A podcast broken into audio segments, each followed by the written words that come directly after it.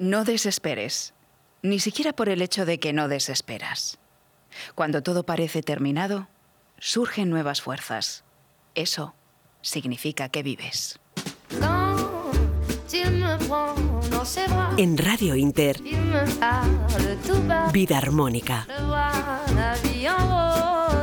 Con Mónica Fraile.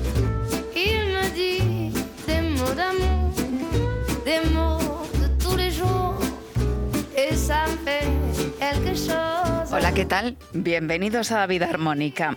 Como dice Frank Kafka, no desesperes, aunque a veces sea complicado hacerlo. Hoy traemos un mensaje muy potente de esperanza, que refleja precisamente lo que dice nuestra frase de la semana, porque cada final es un nuevo principio. La vida evoluciona y hay cosas, hay etapas que deben terminar para dar paso a otras. Y nunca somos los mismos. Es cierto que los conflictos y también incluso las enfermedades no nos gustan, no nos suelen gustar, pero vienen para retarnos, para que podamos demostrarnos que podemos vivir de otra manera, mejor, aún con los mismos problemas.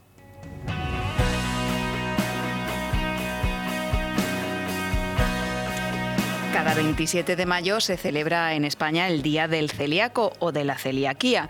Y hoy está con nosotros Banusa Hatbun. Hace 10 años le diagnosticaron que era celíaca, o lo que es lo mismo, que era intolerante al gluten. Eso cambió su vida. Pero, ¿crees que se rindió?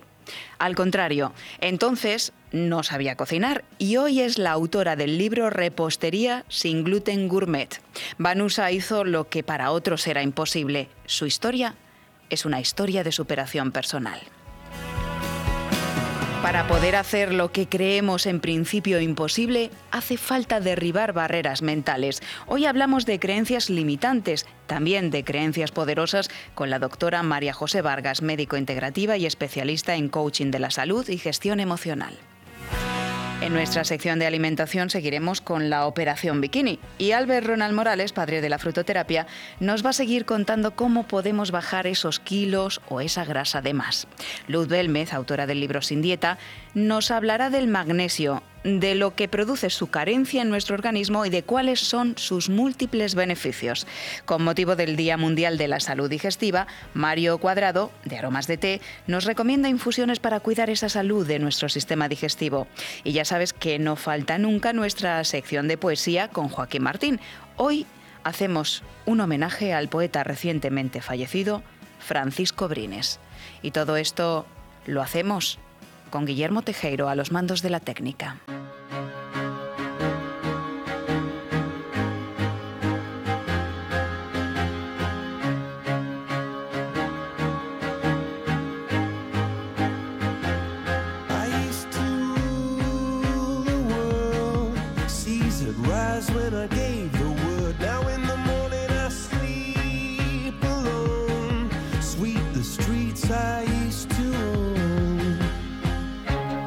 Nos preguntamos, ¿puede una debilidad o una enfermedad convertirse en una bendición o en un regalo? Pues hoy hablamos con alguien que lo consiguió, que transformó lo que en principio surgió como una debilidad en fortaleza. Banusa Hasbun logró hacer de lo que en principio surgió como un lamento y amargura una deliciosa dulzura y un arte. Para comprobarlo, no hay más que echarle un vistazo a su libro que presentamos en Vida Armónica, Repostería Gourmet sin gluten, publicado por Ediciones Morata. Hoy tenemos con nosotros, aquí en el estudio, a su autora, Vanusa. Muy bienvenida a Vida Armónica, Vanusa. Muchas gracias, gusto, encantada. Y nos acompaña también, pero por teléfono, porque no ha podido estar presencialmente, su editor, Paulo Cosín. Bienvenido, Paulo. Muchas gracias, Mónica. Un gusto participar, aunque sea por teléfono teléfono y gracias a Vida Armónica y por esta oportunidad de presentar el libro. Encantados, encantadísimos y endulzadísimos, porque después de ver el libro que habéis conseguido, eh, pues no tengo otra que felicitaros, eh, porque es maravilloso. Eh, son 50 recetas, ¿verdad, Vanusa? Sí, 50 recetas. De repostería sin gluten.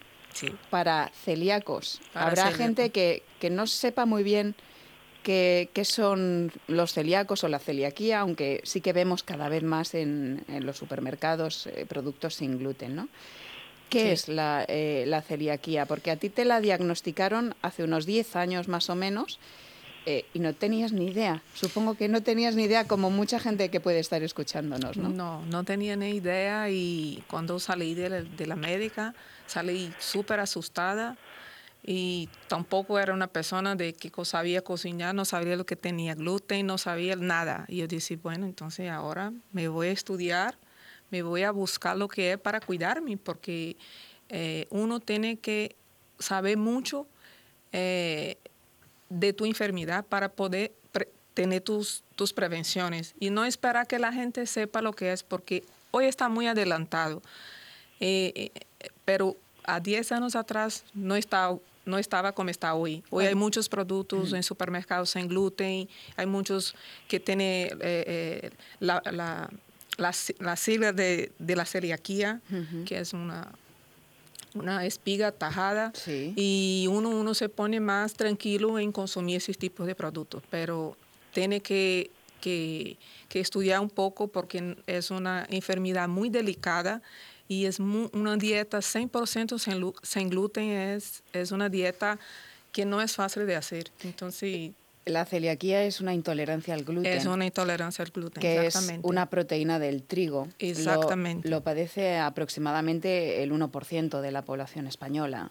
Eh, a nivel mundial, pues... Casi 2% de la población mundial ya son celíacos. Y va, va en aumento. Cada 27 de mayo se celebra el Día del Celíaco y nos ha parecido una magnífica oportunidad. Paulo nos lo sugirió. Creo que tenemos que hablar de este tipo de cosas, porque sobre todo detrás eh, de este libro, que es un libro precioso, con recetas que podemos hacer aunque nos impongan, porque a mí me han impuesto las recetas y he dicho, ¿podría yo hacer estas recetas? Me dice, me dice Vanusa, puedes hacerlas. Pues se impone. Eh, pero sobre todo detrás de este libro, eh, que viéndolo y viendo tus creaciones, tus, tus, tu repostería, son auténticas obras de arte, hay una historia de superación personal. Sí. Y eso va mucho también con este programa. pues aquí estoy. ¿No sabías ni cocinar, Vanusa? No, no sabía ni cocinar, nada, nunca. Mi familia tiene tradición de comer, de gustar comer bien. Entonces siempre tuve madre, tíos, tías que cocinan muy bien, entonces yo siempre fui para otra área financiera, que la que me gusta mucho los números, es una otra afición que tengo. Eh, y ahí con, con el diagnóstico dije, no, tengo que empezar a saber lo que voy a comer, porque como me cambiaba mucho de, sitios, y ahí dice, no, solo hay una solución, entender todo. Y ahí fue que me empecé a estudiar artes gastronómicas. Pasaste por diversas escuelas, ¿no? De, cocina. Sí, diversas escuelas. Primero fue cocina en, cuando viví en Quito. Estudié ahí como casi tres años, pero no he podido terminar el curso porque justo me faltó la repostrería. Justo mm, eh, a lo que te... Me fascina más. Te has eh, dedicado más en cuerpo y alma porque mm, de alguna forma te ha tocado, ¿no? Sí, me gusta mucho el dulce y yo sentía que la comida en sí es mucho, fácil, es mucho más fácil conseguir eh, la comida sin gluten el plato fuerte, pero la entrada y el postre es mucho más complicado. Mm, muy complicado. Yo, yo lo sé de primera mano porque hay dos celíacos en la familia ah. y cuando piden postre es muy triste. Normalmente o, o no hay sin gluten o el postre que hay es muy feos. Bastante feos y, insípidos. Abridos. Eh, mm, con, una textura mm, que no es la textura habitual, que son es como más duro, ¿no? Sí, eh, mucho más duro, mucho más rígido. Eh, son, por ejemplo, galletas, bizcochos, son muy quebradizos. Disculpa si la palabra está mal, me No, no, no, está bien. Es que Vanusa es brasileña. Habla muy bien Sí, imagíname hacer una entrevista en español. Su primera entrevista y encima en español. Sí, pero pues se entiende. Hay que echarle la culpa a Paulo. Yo, doy, fe, doy fe de que los postres son, son excepcionales y además que ha conseguido superar eso de que el plato último sea el mejor. Y además leí no hace mucho que claro, el plato último tiene que ser todavía el mejor de todos porque uno ya llega al final de la comida ya satisfecho. Entonces esto, cuando llegas y al final tienes, yo soy muy goloso, y he probado los postres de Banusa y, son, son fantásticos, pero tienen otra, otra virtud más, no solamente su presencia, sino que Banusa viene de muchas culturas. Sí. Entonces los sabores que uno se va a encontrar allí son sabores que jamás ha probado. Entonces, eh, pues eh, es bueno que también insistamos, insistamos en eso y que hable un poco Banusa de las distintas eh, mezclas de sabores que pone en sus, en sus postres.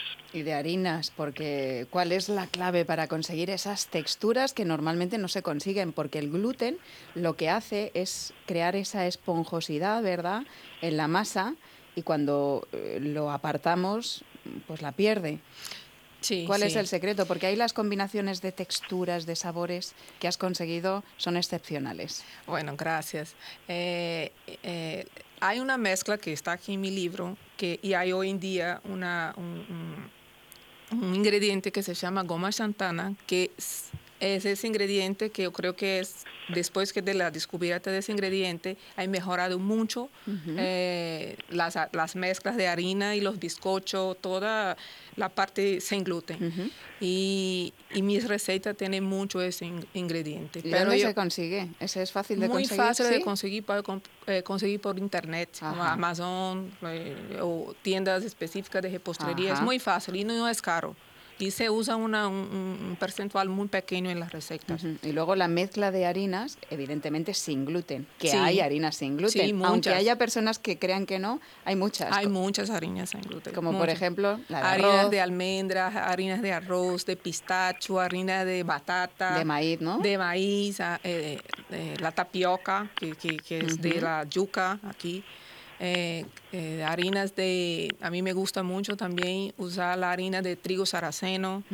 Eh, bueno, hay muchas. Hay muchas. Hay y además muchas. das mezclas. Sí, eh, aquí en mi libro tiene las mezclas para los bizcochos, para las galletas, que los, las- los porcentajes, todo que para utilizar en las recetas del libro. Esta es una de las partes que más ha dedicado Banusa a investigar. Y ha sido muchos años de mezclas, de cantidades. También es, es una persona muy investigadora, muy rigurosa.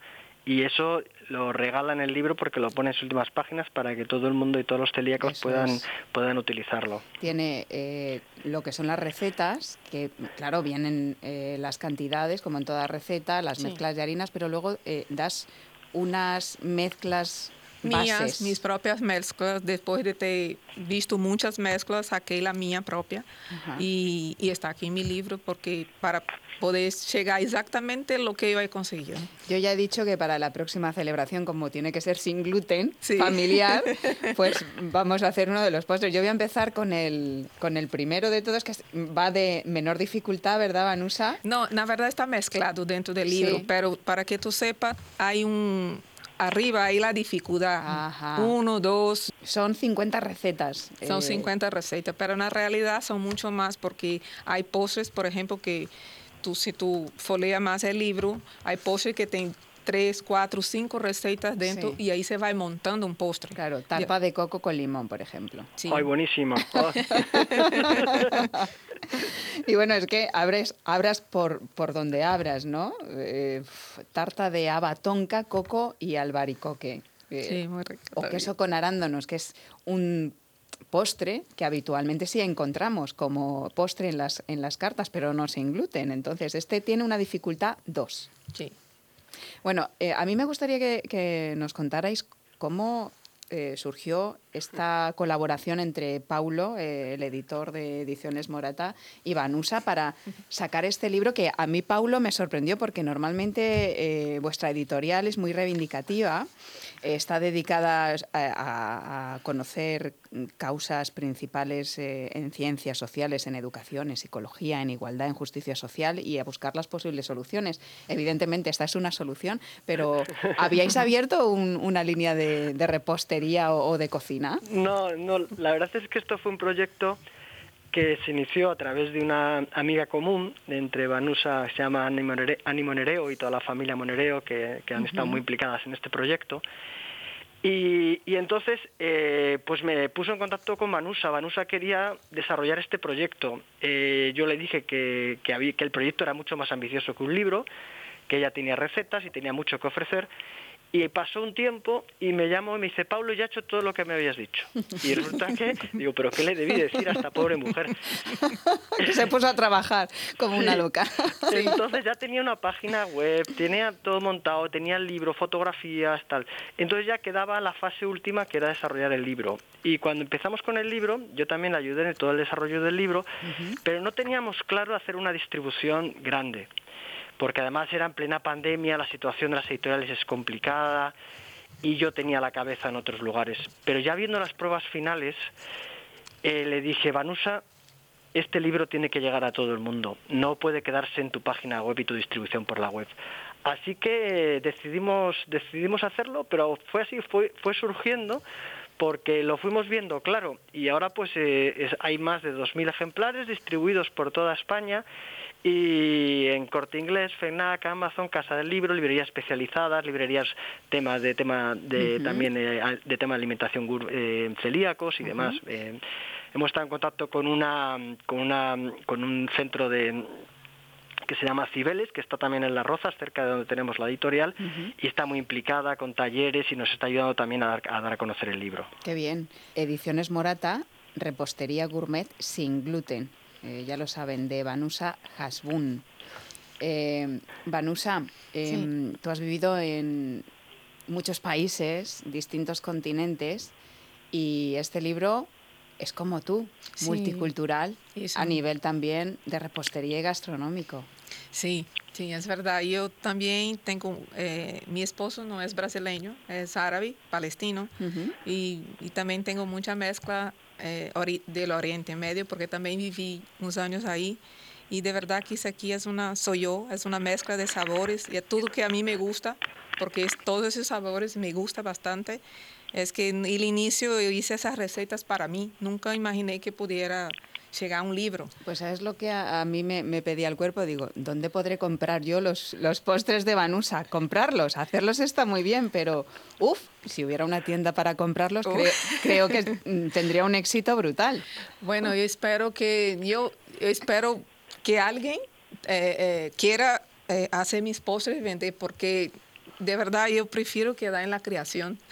De momento te quedas en la creación y hacerlos para los tuyos. Sí, para los míos, para mis amigos. sí, tenemos pendiente esa, parte, sí, porque eh, queremos y ya tenemos cursos y planes eh, organizados para que los chefs especializados en celiaquía eh, aprendan de, este libro y lo tengan, lo recomienden y que al final acabe siendo que los restaurantes suyos puedan ofrecer este producto.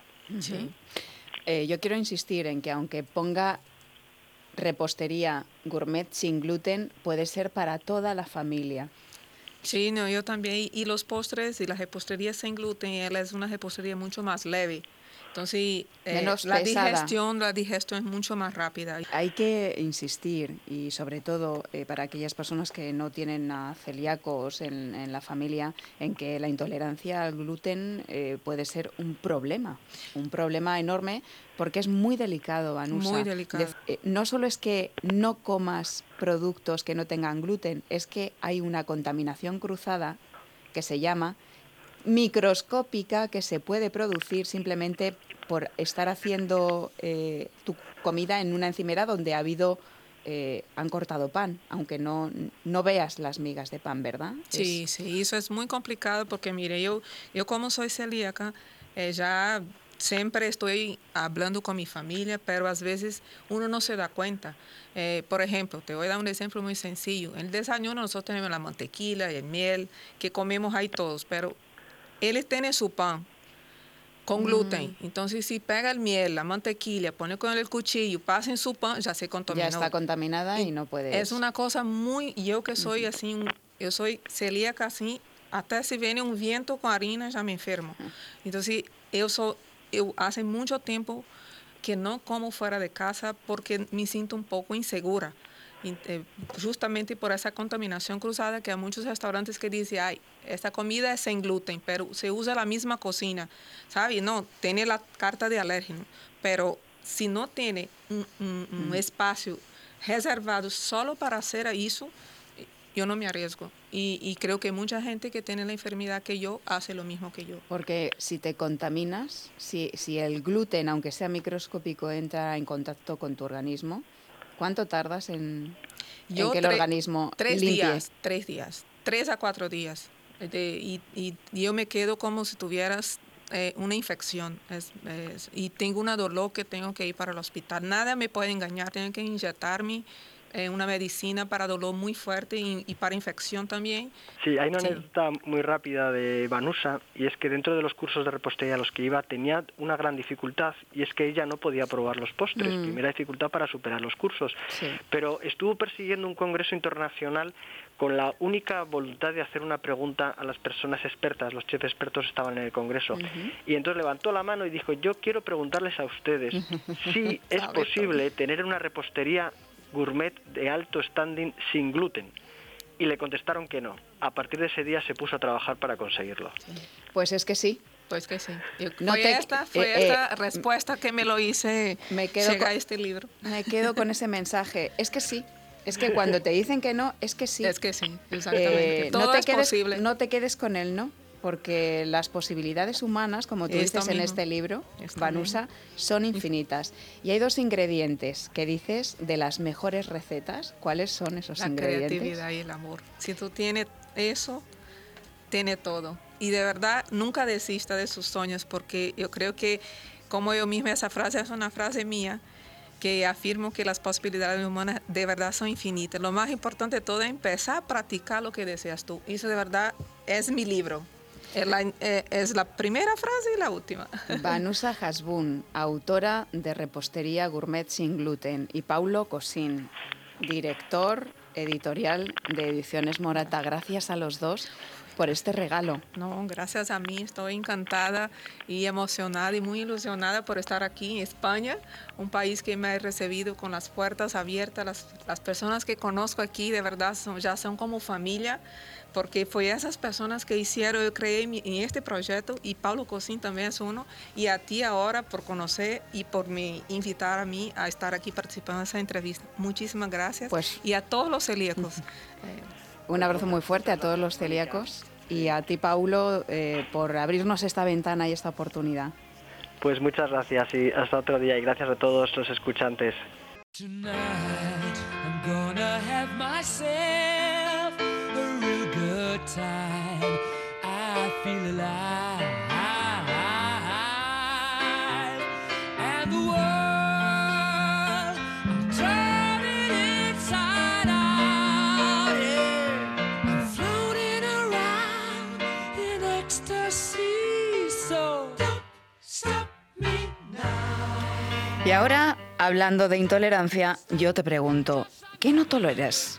qué cosas o qué tipo de personas no soportas. Pues sabes que todo eso que no toleras y que te levanta lo peor, te resta mucha energía. Es también un ataque contra ti mismo. Para poder cambiarlo, primero hay que ser consciente de ello. Así que le preguntamos a Emilio Javier, director del programa saludable de Radio Inter, ¿qué o quiénes te producen intolerancia a ti?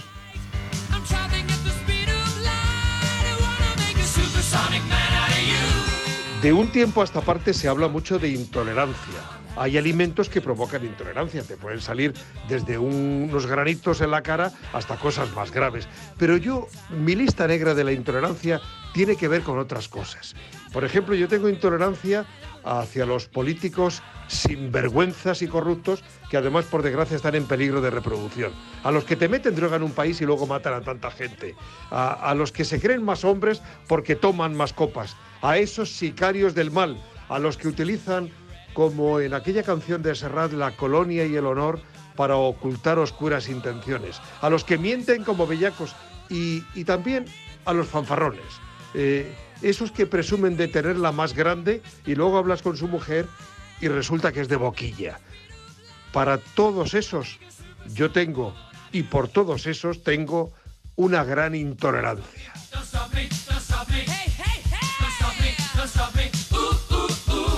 La vida puede ser armonía, paz y equilibrio. Conquístala. Vida armónica.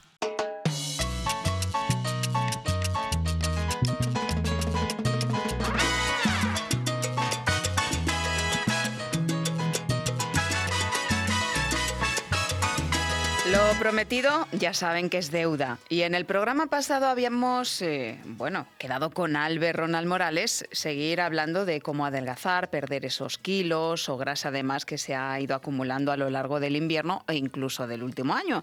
Así que vamos con ello, porque cuando hablamos de perder peso, de adelgazar o de bajar la grasa, hay muchas cosas que podemos hacer. Albert Ronald Morales, fundador de la frutoterapia, bioquímico, experto en, en la alimentación consciente y saludable.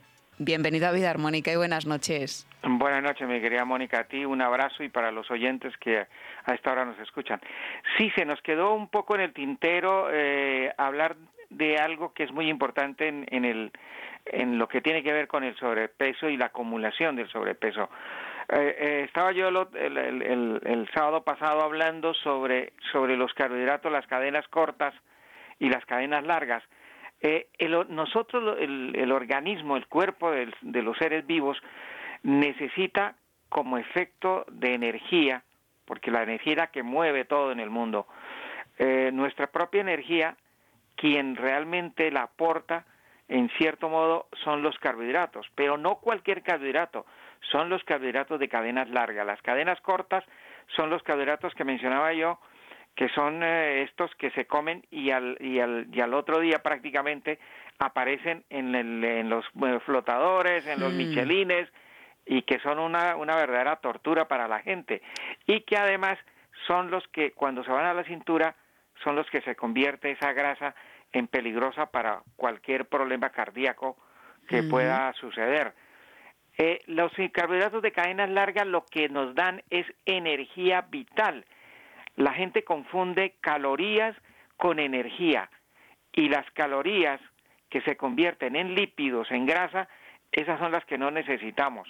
Las que necesitamos son las calorías vitales, la energía vital, que eso la dan los carbohidratos de cadenas largas, que gracias a eso es que podemos tener movimiento, que podemos pensar, que podemos crear, que podemos hacer todo lo que hacemos. Por lo tanto, los carbohidratos no se pueden demonizar y lo que tenemos que es saber cuáles son los de cadenas cortas, los que producen problemas de obesidad, de acumulación y, y obviamente colesterol y triglicéridos, y los que nos dan energía. Hay que también decir que las mitocondrias, que son como las pequeñas factorías eléctricas de energía a, a nivel celular, pues esto necesita también estos carbohidratos. Entonces, todo tiene carbohidratos. Fíjate que una verdura, la gente cree que comer lechugas no tiene carbohidratos. Pues sí tienen carbohidratos. Lo que pasa es que son carbohidratos de cadenas largas que son los que dan energía y no dan obesidad. Eh, eso ocurre con las verduras, eso ocurre con las frutas, eso ocurre con, con las legumbres, con algunos cereales, eh, por ejemplo, como la quinoa o pseudocereales como la quinoa, eh, como el amaranto, como la chía, como el maíz, para que la gente lo tenga en cuenta. Eh, y luego las legumbres, eh, que, eh, hemos cada día perdido la noción de las legumbres en la alimentación.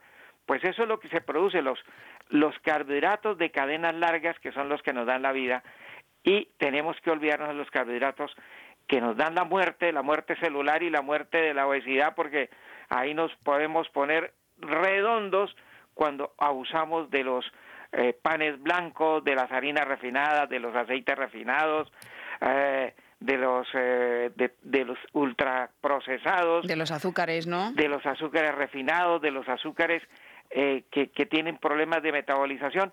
Eso es lo que tenemos que empezar a tener conciencia de qué es lo que tenemos que manejar con, con verdadera con verdadero cuidado. El resto, no se preocupen, que la naturaleza es sabia. Hay que incluirlos, porque hay que incluir hidratos, proteínas también, y, dentro de, hacer esa pérdida de peso, Albert, hablábamos de, algunas frutas la semana pasada, pero tengo yo aquí apuntado el limón y la pera. Exactamente. ¿Qué podemos hacer con el limón y la pera? Bueno, un vasito de agua tibia, eso es muy importante que lo tengan. Agua tibia, no es caliente, tibia, con el, el zumo de medio o un limón es la mejor manera de regularizar bajar y regularizar el peso, porque lo regula. Yo lo estoy notando, lo, estoy tomando todos los días y lo estoy notando. Aviso, a, aviso a navegantes. Y luego la pera tiene un pequeño diurético que nos ayuda a las personas que tienen retención de líquidos y que por eso también han subido, porque el peso y el volumen no solamente es por, los carbohidratos, también es cuando hay retención de líquidos que nos, nos hinchamos, como dicen las señoras. Así es que la pera nos ayuda a, deshidratar esto, es decir, nos ayuda a drenar y también tiene unos quemagrasa. Y luego viene una fruta maravillosa, la piña. La piña mm. es la fruta que más quemagrasas tiene de todas las que hemos estudiado. Fíjate que un platico o una taza o un bolsito de esos que uno suele poner para tomar leche con, con cereales, de piña rallada durante 11 mañanas te puede bajar entre 2 y 3 kilos. Oh, y bueno, esto piña preferentemente por la mañana. La pera también incluso se puede tomar por la noche, Albert, para cenar. La, pera es la única fruta que está llamada a cubrir la necesidad cuando tú llegas sin poco apetito y no quieres comer, que eso es una maravilla, eh, te comes una pera y quedas justo con el con el apetito y con el sueño que necesita, porque tampoco se puede acostar sin, sin comer algo, tiene que comer algo. Pues la pera es, es, ese, ese, esa, esa fruta que nos hace ese favor cuando no tenemos mucha hambre y que solamente queremos comernos algo muy suave, pues una pera es una maravilla. Y una consulta, Albert, que nos ha llegado. Hablábamos, o hablabas, eh, nos recomendabas eh, también tomar por las mañanas zumo de pomelo, también como quema grasas, más lecitina de soja. Eh, ¿Cómo tenemos que tomarlo? ¿En ayunas? Eh, ¿Se puede eh, tomar la lecitina aparte del pomelo para gente que no le siente bien el cítrico o ese zumo? Sí, se puede hacer así, tomado con agua o con otro con otra fruta, la lecitina o simplemente con agua pues, o, o puesta en la boca, pero eh, la mezcla del pomelo con la lecitina es una bomba. Primero, porque el pomelo, el pomelo es cardiotónico, es decir, que tonificamos nuestro corazón. Segundo, tiene combinado con la lecitina tiene una acción a nivel del fósforo que, que, necesitamos en el cerebro para alimentar el cerebro, que es una fantasía. Y luego tiene unos quemagrasa y una, y una pequeña parecida a la pera una sustancia diurética que va quemando y va sacando la grasa y los líquidos que nos sobre, que es una maravilla. Si es que un vaso de pomelo con una cucharadita o una cucharada, si lo quieren, eh, de, de, de lecitina en polvo, quizá es el mejor tratamiento para tener el cuerpo listo para el bañador, mi querida Mónica. Con Operación Bikini. Estamos eh, en marcha con esa operación. Recomendamos los libros de Albert, Frutoterapia. Tiene tres, Nutrición y Salud, Las frutas, el oro de mil colores y Bienestar y Vida. Y para cualquier otra consulta, teléfono, Albert. Es el 91, anótenlo, es gratuito, lo 91 6 19 54 14. Lo repetimos, 91 6 19 5414 es totalmente gratuito. Ya venos que en lo que podamos ayudarle estaremos atentos. Un beso, Albert, y gracias por todo. Como siempre, aprendemos muchísimo. Un abrazo, Mónica, a ti y a todos los oyentes.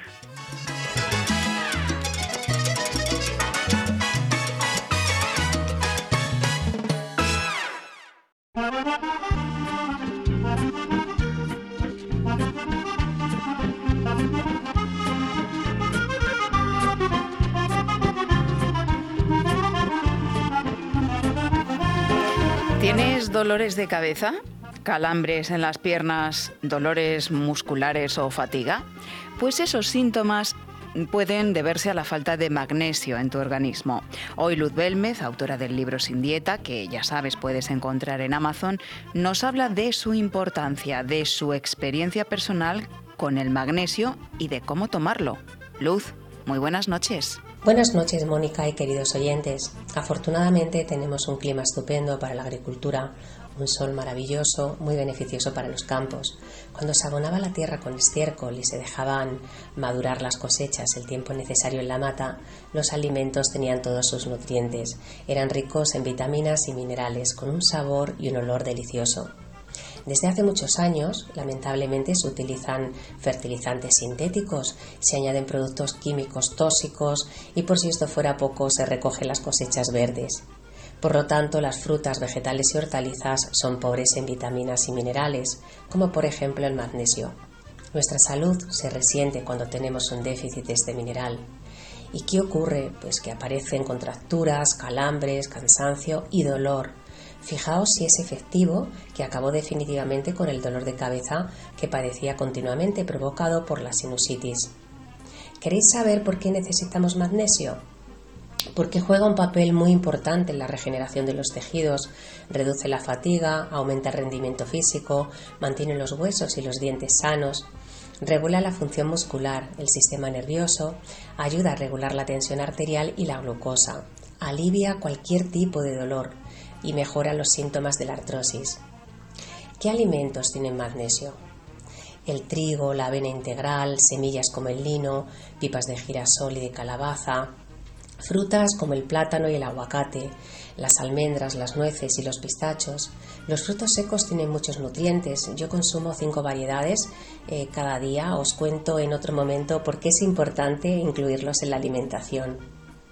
Las personas muy activas o deportistas necesitamos obtener más cantidad de magnesio por el desgaste que tenemos.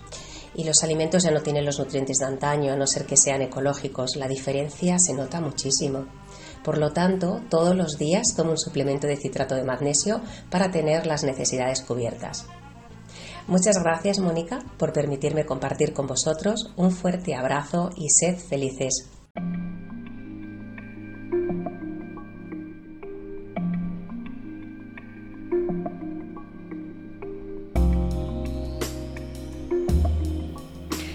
Ahora nos tomamos un té con Mario, o bueno, Hoy nos va a recomendar infusiones para cuidar el sistema digestivo. ¿Sabéis que los problemas en el sistema digestivo están relacionados con esas cosas que nos cuesta digerir en la vida? Y no solo me refiero a la comida, también a una relación, una situación, un problema. Todas las complicaciones digestivas derivan de una misma emoción, del miedo. El estrés, la ansiedad o el perfeccionismo son caldo de cultivo de los problemas gastrointestinales. La salud de este sistema está relacionada con mantener una relación sana con tu trabajo y con tus responsabilidades. Así que vamos a preguntarle a Mario cómo podemos ayudar a mejorar esta salud con infusiones. Mario Cuadrado es socio fundador de la tienda online Aromas de Té, aromasdete.com. Mario, muy buenas noches. Muy buenas, Mónica, ¿qué tal? Bueno, pues la verdad es que súper contento porque hoy vamos a hablar de algo muy interesante. El día 29 de mayo es el día de las enfermedades digestivas. Es para potenciar y que tengamos cuidado y que sepamos lo importante que es para nuestro organismo en general el tener una salud digestiva buena, el sentirnos bien, el sentirnos a gusto y tener buenas digestiones. Ya sabéis que yo lo hablo muchísimas veces, que las infusiones nos pueden ayudar mucho para ello. Y siempre lo diferencio en dos fases. Una fase es tener nuestro aparato digestivo fuerte, para hacer buenas digestiones. Y luego otra fase que vamos a ver después va a ser la fase de una vez que nos hemos excedido, que hemos hecho una comida más copiosa y también hay infusiones para ello.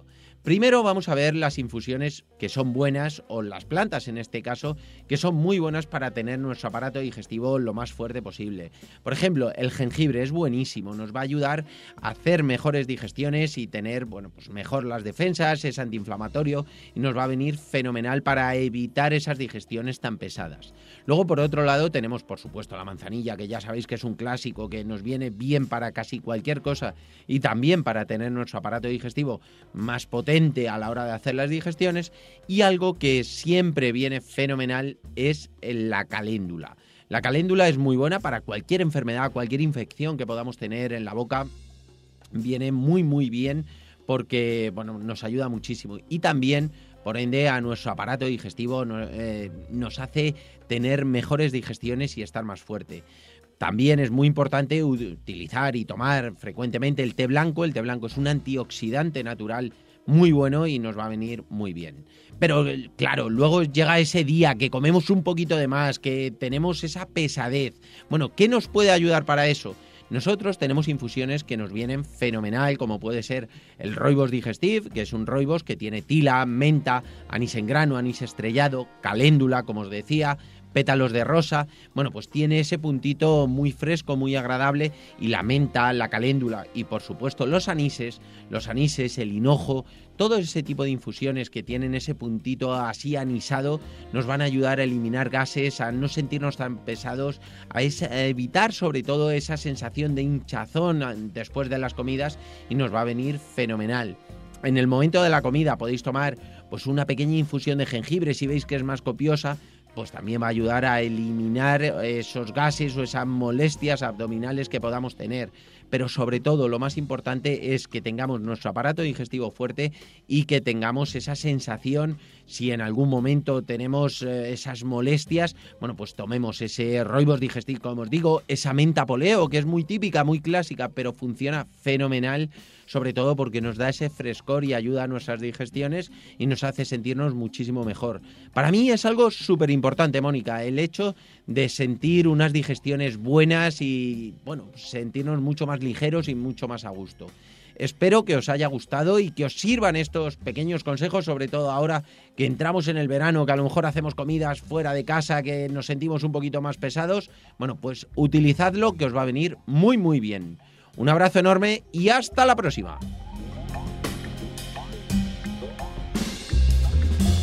Estás escuchando Vida Armónica con Mónica Fraile.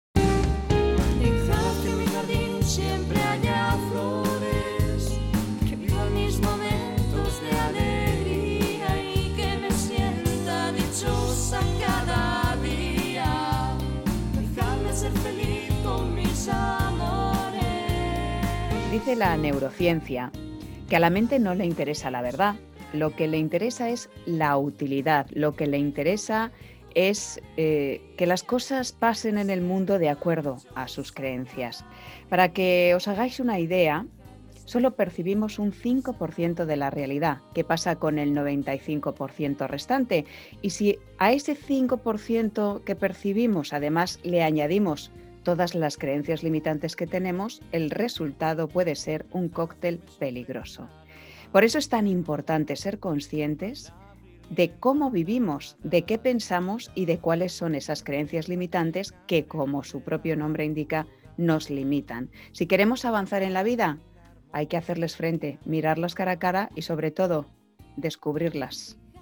Tenemos a la doctora María José Vargas con nosotros para hablar de este tema tan apasionante, creencias limitantes y poderosas. Eh, María José, bienvenida a Vida Armónica una, una vez más.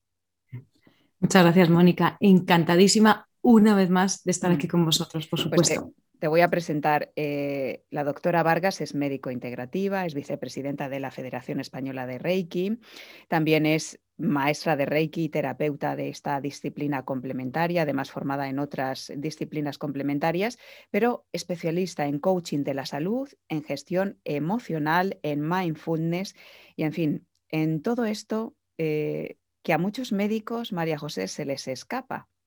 Mm. A mí me encanta hablar contigo porque tienes una visión conjunta, holística del ser humano. Y cuando hablamos de cómo funcionamos, tenemos que enfocarnos en la mente. Y cuando hablamos de mente, también hablamos de emociones. Mensana sana, incorpore sano. Las creencias limitantes son muy poderosas, ¿verdad? Exacto. En cada día, en nuestra práctica habitual, todos vemos cómo nos limitan o cómo nos facilitan la vida, ¿no? Como decías antes, ¿qué es la realidad, no? La realidad no es lo que vemos, la realidad es cómo somos. Y aquí es donde nos pueden o facilitar la vida o entorpecer mucho la vida, lo que creemos. Porque claro, una creencia limitante, ¿qué es una creencia limitante? Pues es aquel, pues ese pensamiento, esa idea que tenemos que asumimos que es verdadero. Ya está. Eso es todo. Hemos elevado a la opinión a un hecho. Lo que nosotros opinamos resulta que es verdad. Y la realidad con todo esto es que generalmente no nos paramos a pensar, no nos volvemos a preguntar por ello. Yo creo que esto sería eh, la primera invitación a todos nosotros, ¿no? A que nos invitemos a preguntarnos por nuestras creencias, sobre todo por las que nos limitan, claro, como decías. Si crees que sabes, no miras. Entonces hay que ser humilde y reconocer que solo sé que no sé nada. Ahí está. De hecho, fíjate, ese es el primer paso, porque desde las creencias elegimos realmente la postura en nuestra vida. Yo hablo de las creencias como unas gafas. Hay un hecho, algo que nos pasa en la vida, y nos ponemos unas gafas. Y con esas gafas la realidad se ve de una forma o de otra. Y elegimos realmente la postura, incluso nuestra forma de actuar. Yo te diría que hay como tres tipos de gafas para las creencias. Las gafas que nos hablan de nuestra capacidad, de lo que somos capaces o no somos capaces de algo. Las gafas que nos hablan de nuestras posibilidades. ¿Esto es posible? ¿Esto existe? ¿Yo puedo? Y las gafas que nos conectan con el merecimiento. Yo esto me lo merezco, esto no me lo merezco. Y aquí en función de la gafa que nos ponemos, o nos potenciamos o nos entorpecemos. O son creencias limitantes o son creencias poderosas. A menudo, eh, bueno, hay un grupo de gente que evidentemente se da mucha importancia y tienen la autoestima alta, pero yo diría que un alto porcentaje de, eh, de nosotros, del ser humano, vive mirando para afuera. Cuando miras para afuera, te comparas. Cuando te comparas, ahí estamos fallando en autoestima, es decir, estamos eh, aplicando creencias limitantes a la realidad. Porque como dices tú, un hecho es un hecho. Por ejemplo, yo cojo el teléfono móvil y es un hecho. Pero si ya le meto mente y opinión, no viene bien que, que coja el teléfono ahora. Allá le estamos metiendo una creencia. Y así con todo, ¿no? has dicho una cosa muy importante que es el diálogo interior. Yo quiero aquí resaltarlo porque es ese espacio en el que nos damos nosotros la posibilidad de entablar esa conversación con nosotros mismos. Y es cuando podemos llegar a descubrir qué es eso que nos limita, que nos entorpece. Porque claro, es nuestra interpretación de lo que está ocurriendo, es esa opinión que al final es una creencia. El hecho, como dices, el móvil. Ahora, mi creencia, siempre me llaman, siempre cojo esto, yo no puedo hacer esto si no me sale el móvil esa serie de cosas que nos estamos diciendo y que muchas veces, de hecho la mayoría, no nos escuchamos. Claro, que entonces, ¿cómo lo manejamos? Yo creo que el primer paso es traer conciencia. Claro. Si no es consciente, imposible. Escucharnos qué es eso que nos está ocurriendo dentro. Porque toda creencia nace de una necesidad. Nosotros necesitamos creer, tener creencias. Al final ya te iba a decir, ya es que no es que tengamos creencias, las creencias nos tienen a nosotros. Y es una necesidad y muchas veces no son útiles. De hecho, incluso las creencias que nos limitan no son útiles y funcionales en muchos aspectos de nuestra vida. Es muy frecuente en consulta cuando hablamos de las creencias que nos limitan y vemos que no son rentables. Es decir, yo no soy capaz de ir para allá. Pues eso es muy rentable, porque entonces yo me justifico y digo, pues no voy para allá, ya está. No hago esto no hago lo otro. No hago lo otro. Yo es que no puedo, yo, no, yo soy así. Como no puedo, efectivamente, como yo me he creído esa verdad que yo no puedo, entonces ¿para qué voy a ir? Con lo cual me quedo aquí tranquilamente, en el fondo estoy viendo que me limita, pero me está siendo útil. Y este es el espacio de diálogo interno, de reflexión interno con nosotros mismos, para primero mirar de frente y averiguar qué es eso, cuál es esa utilidad y qué es lo que me está limitando. Si es como decíamos la gafa de la capacidad o la gafa del merecimiento, yo no soy merecedor, o es la gafa de la posibilidad, de esto no es posible. Y a partir de ahí, incluso yo te diría que dar las gracias a esa creencia limitante que teníamos, a esa intención positiva que tenía nuestra creencia limitante en nuestra vida. Cuando conectas con esa intención positiva de la creencia limitante, me das las gracias por eso que te ha enseñado. Mira, gracias a que yo creo que no puedo salir, me has enseñado a quedarme en casa, a conectar con esto que yo necesitaba. Pero ¿qué pasa? Que ya no me es útil. Ahora necesito otra y elijo otra creencia que me facilite, que me potencie la creencia poderosa que necesitas tú ahora mismo. La de poder salir, por ejemplo, del confinamiento al no confinamiento, del miedo al vencer al miedo para poder salir de casa. Ahí está, entonces ahí conectamos con ese beneficio de la positiva, de esa creencia positiva. Claro que yo puedo. No me hace falta el miedo. No es necesario que yo tenga miedo. Incluso con miedo lo hago. Al final el valiente no es el que hace las cosas sin miedo, sino el que hace con miedo lo que antes no hacía por miedo. Eso es, porque todos tenemos miedo. El que, diga que, no, el que diga que no tiene miedo miente, porque todos, incluso los más bravucones, son los que más miedo tienen, aunque no lo parezca en el fondo. ¿Qué le recomendarías, eh, María José, a aquellas personas eh, que tienen creencias limitantes en el no puedo? ¿no? El, no puedo manda una información terrible, ¿no? Eh, de paralización a nuestra mente y realmente no podemos. ¿Qué podemos hacer mm, inicialmente para avanzar del no puedo al puedo? Pues mira, lo que hemos dicho antes, creo que lo primero es tomar conciencia de que yo me estoy diciendo a mí mismo no puedo. Y que yo he tomado como verdad algo que puede no serlo. Por lo menos preguntármelo. Una vez que lo he preguntado y he visto las consecuencias, el perjuicio que tiene en mi vida, lo que me limita en mi vida esta creencia, abrazarla. Yo invito a las personas a que abracemos nuestras creencias limitantes, porque nos han sido útiles en nuestra vida. Todo esto, claro, suena, dices, madre mía, estás como, estás loca, ¿no? ¿Cómo voy a abrazar yo algo que me limita? Claro, en el momento en el que tú abrazas esa creencia limitante, entras en un acto que es el de perdón.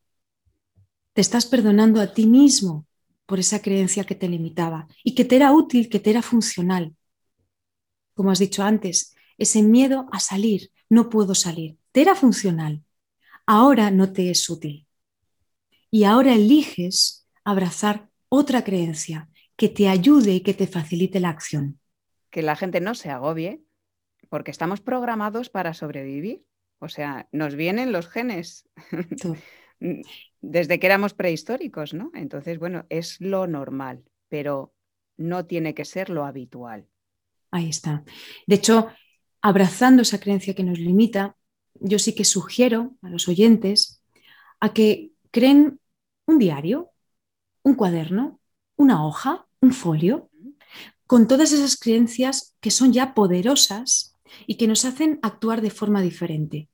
Eso que estás pensando, que te está motivando, que te hace sentir ilusión de nuevo en tu vida, que te hace hacer cosas diferentes, que te hace comportamientos totalmente distintos en tu vida y eso plasmarlo en un papel.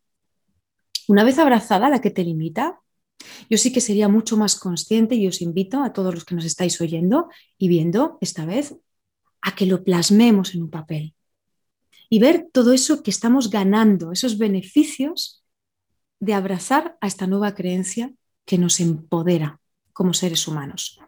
Fíjate, María José, eh, que yo he leído que a partir de los 35 años solo tenemos un 5% de capacidad de cambio en general.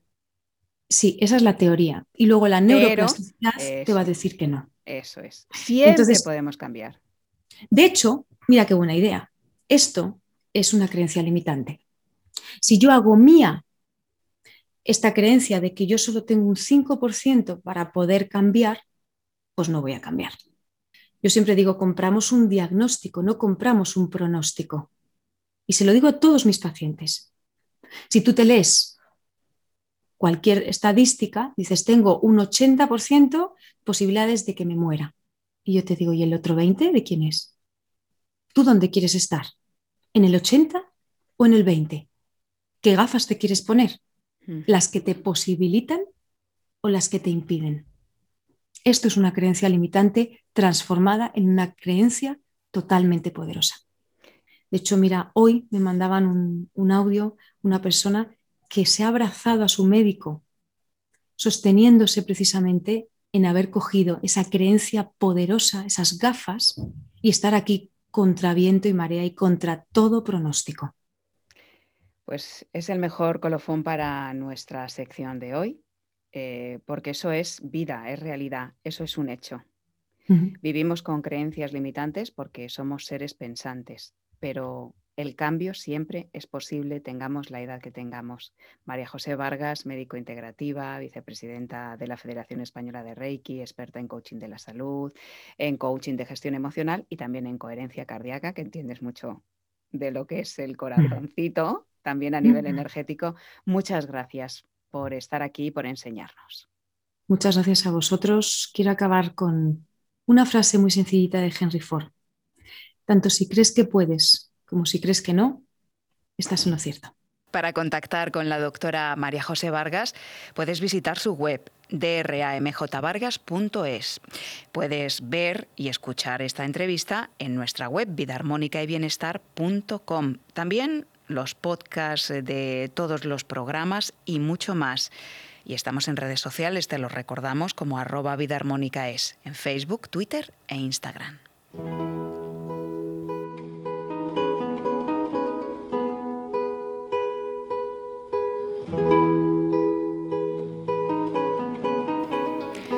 Hoy en nuestra sección de poesía rendimos homenaje a otro de los grandes poetas españoles que nos ha dejado.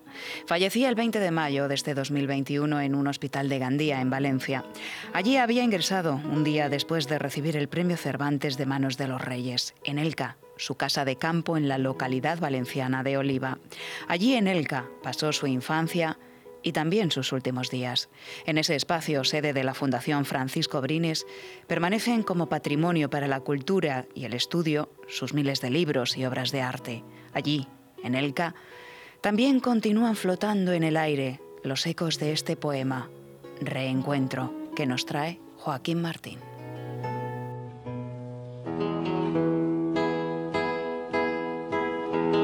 He bajado del coche y el olor de azahar que tenía olvidado me invade suave, denso. He regresado a Elca y corro. No sé en qué año estoy. Y han salido mis padres de la casa con los brazos abiertos. Me besan, les sonrío, me miran y están muertos. Y de nuevo les beso.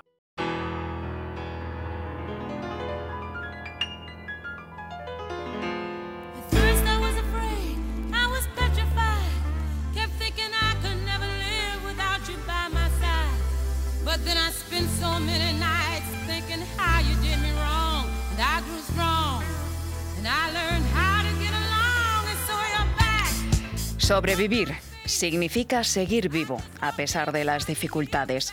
Sobrevivir habla de superación. Y es que somos grandeza, un mar de posibilidades que se empeña a menudo en hacerse pequeño, en convertirse en un charquito de intolerancias y limitaciones. Pero no somos eso, no somos ni nuestros pensamientos, ni nuestras creencias limitantes, ni nuestras emociones, ni nuestros problemas. Pero eso sí, ellos nos sirven de acicate y nos obligan a salir de nuestra zona de confort. Los problemas pueden ser nuestra escalera para superarnos y descubrir infinitas posibilidades. La intolerancia resta, pero cuando le quitamos el in y aceptamos, la convertimos en tolerancia.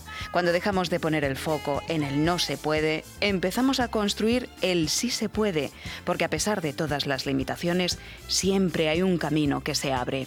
Los grandes logros no se consiguen dándonos por vencidos, ni imitando a otros, sino siendo genuino, superándonos y siguiendo los dictados del corazón.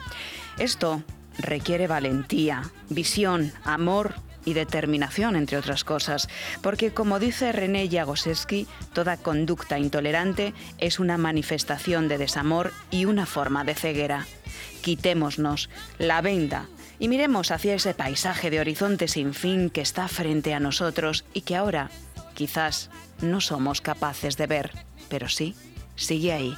Feliz vida y hasta el próximo programa.